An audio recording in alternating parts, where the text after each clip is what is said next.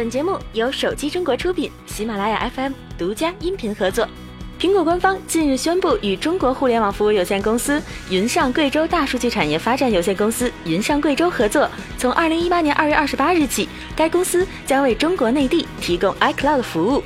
苹果表示，此举将有助于继续提升 iCloud 服务的速度与可靠性，并遵守中国法规。届时，云上贵州公司将拥有与 iCloud 中国内地用户的法律和财务关系。使用这些服务及通过 iCloud 存储的所有数据，包括照片、视频、文稿和备份等，都将受到新的 iCloud 由云上贵州运营条款与条件的约束。iCloud 服务在中国境内使用 iCloud 和云上贵州双品牌向用户提供服务。苹果中国在官方网站公布了新的 iCloud 服务条款。新的条款在“访问您的账户和内容”一栏增加了一句话：“您理解并同意苹果公司和云商贵州有权访问您在此服务中存储的所有数据，包括根据适用法律向对方和在彼此之间共享、交换和披露所有用户数据，包括内容的权利。”除此之外，值得关注的是，管辖法律做了变动。新的条款明确将本协议的解释、有效性和履行受中华人民共和国法律管辖。在刚刚过去的 CES 2018上，三星移动业务总裁高东真曾透露，三星将在今年二月份的 MWC 2018上正式发布下一代旗舰手机 Galaxy S9。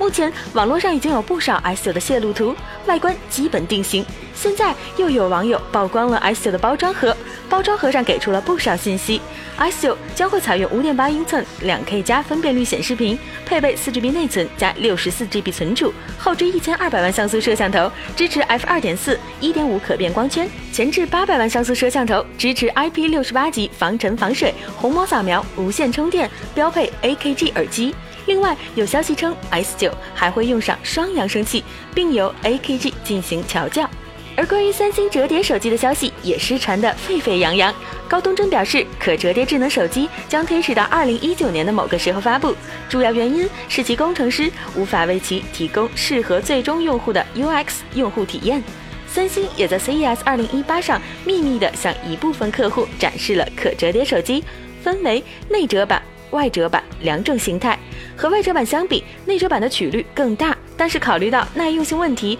外折版被视为更先进的下一代技术。三星预计将首先采用内折版，争取最快在今年十一月开始生产。虽然有消息称 LG 将改变 G 系列手机的命名，但新旗舰可能仍会被命名为 LG G7。该机预计将在四月份上市，目前已经有渲染图被曝光。从图片上看，G7 顶部和底部的边框比 LG G6 更窄，屏占比极高，并将拥有两个前置摄像头，位于听筒的左侧，右侧则放置了距离传感器和 LED 灯。机身左侧的两个按键应该是音量键，而电源键很可能会在背面。